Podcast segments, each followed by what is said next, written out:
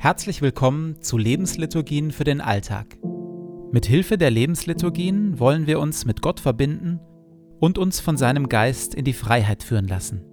In die Freiheit, anders zu leben. Einfacher, achtsamer, leichter. Jede Lebensliturgie beginnt und endet mit Gebeten, die immer gleich bleiben. Bibeltext und Impulse in der Mitte wechseln. Am intensivsten wirken die Lebensliturgien, wenn sie in Ruhe angehört werden. Und jetzt viel Freude damit.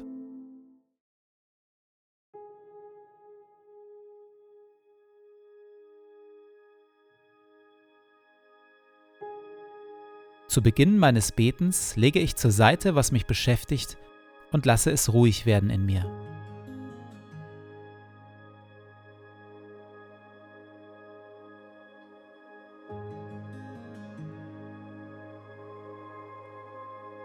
Ich sammle meine Gedanken und atme langsam und bewusst.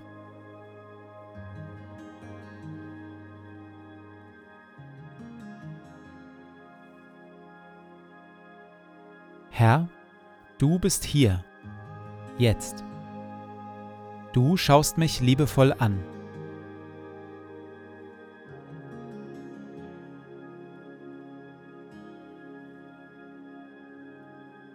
Lobe den Herrn meine Seele. Herr mein Gott, du bist sehr groß. In Hoheit und Pracht bist du gekleidet. Licht ist dein Kleid, das du anhast. Du breitest den Himmel aus wie ein Zelt. Du lässest Brunnen quellen in den Tälern dass alle Tiere des Feldes trinken. Darüber sitzen die Vögel des Himmels und singen in den Zweigen.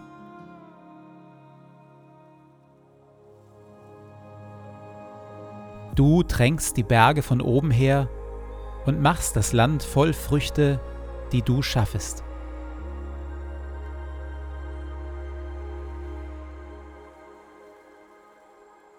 Herr unser Gott, die Welt ist dein in all ihrer Vielfalt und mit all ihren Wundern. Lob sei dir und Dank dafür. Auch ich bin dein. So bitte ich, erfülle und leite mich mit deinem Heiligen Geist, dass ich die Schönheit deiner Schöpfung wahrnehme und auf eine Weise lebe, die deine Welt bewahrt und weltweit zum Segen wird für viele. Amen.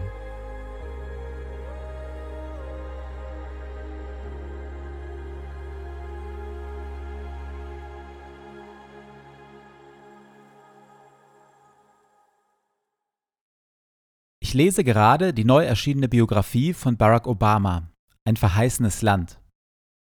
Sein allererstes Kapitel beginnt Obama erstaunlicherweise mit einer Schilderung des Säulengangs des Weißen Hauses und des daran angrenzenden Rosengartens. Ich lese ein kleines Stück. Wie schön der Garten aussah.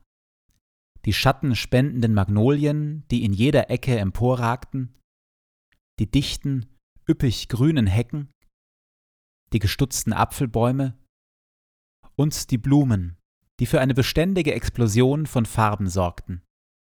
Im Frühling drängten sich die Tulpen, ihre Köpfe in Richtung Sonne erhoben, im Sommer Vanilleblumen, Geranien und Lilien, im Herbst Chrysanthemen, Astern und Wildblumen und immer ein paar Rosen. Auch die biblische Schöpfungserzählung erzählt gleich zu Beginn von einem Garten. Und Jahwe Gott pflanzte einen Garten in Eden im Osten, und er setzte den Menschen dorthin, den er geformt hatte. Und Jahwe Gott ließ aus der Erde emporwachsen vielerlei Bäume, verlockend anzusehen und gut zu essen. Das Wort Garten kommt in der sogenannten zweiten Schöpfungserzählung erstaunlich häufig vor. Nach Jahwe Gott und Adam ist es das dritthäufigste Wort. Dass Gott dem Menschen einen Garten schafft, verrät viel, sowohl über Gott als auch über uns Menschen. Zum einen über Gott. In der vorletzten Folge haben wir uns vor Augen gemalt, mit welcher Zärtlichkeit und Kunstfertigkeit Gott uns Menschen erschaffen hat und wie er uns beim Einhauchen seines Atems ganz nahe war. Das liebevolle Anlegen eines Gartens zeigt, dass Gott auch nach Erschaffung des Menschen sein Interesse an ihm nicht verloren hat. Im Gegenteil, Gott bemüht sich zutiefst um ihn. Er schafft nicht nur den Menschen selbst, sondern er erschafft ihm auch Lebensraum, ein Raum zum Leben, weit und üppig und schön, aber zugleich nicht grenzenlos, also mit guten, schützenden Grenzen. Denn wir Menschen brauchen beides, Weite und Grenzen, Möglichkeiten zur Entfaltung und einen Rahmen. In der gut einminütigen Stille betrachte ich mein Leben. Wo erlebe ich mein Leben als einen weiten Raum mit vielen Möglichkeiten der Entfaltung?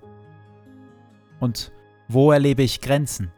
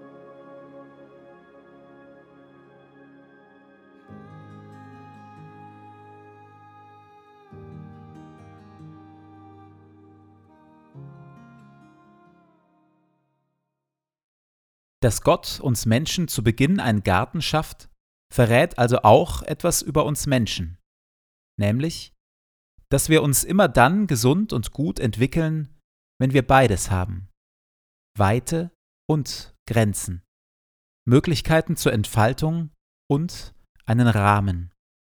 Auf Abwege geraten wir Menschen, sowohl als Einzelne wie auch als Gesellschaft, immer dann, wenn wir entweder ängstlich vor der Weite des Lebens, vor den Möglichkeiten der Entfaltung zurückschrecken oder gierig über gute, natürliche Grenzen hinwegtrampeln.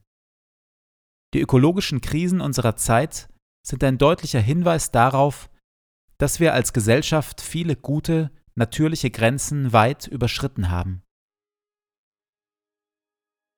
In der Stille komme ich mit Gott darüber ins Gespräch, welche natürlichen Grenzen ich gerne überschreite oder überschreiten würde.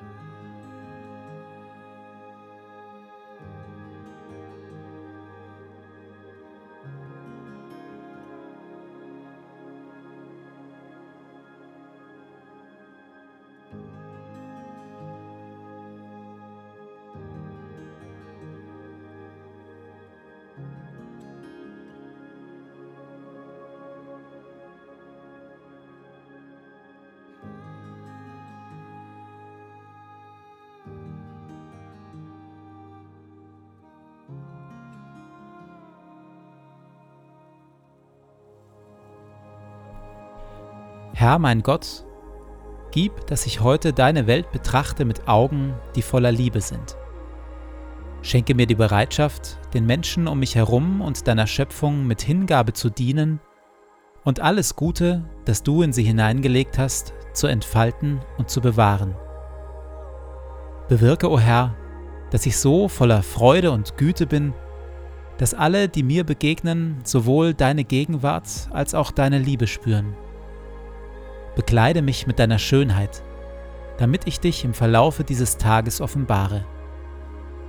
Ehre sei dir Vater, dir Sohn und dir Heiligem Geist, wie es war im Anfang, so auch jetzt und dann alle Zeit und in Ewigkeit.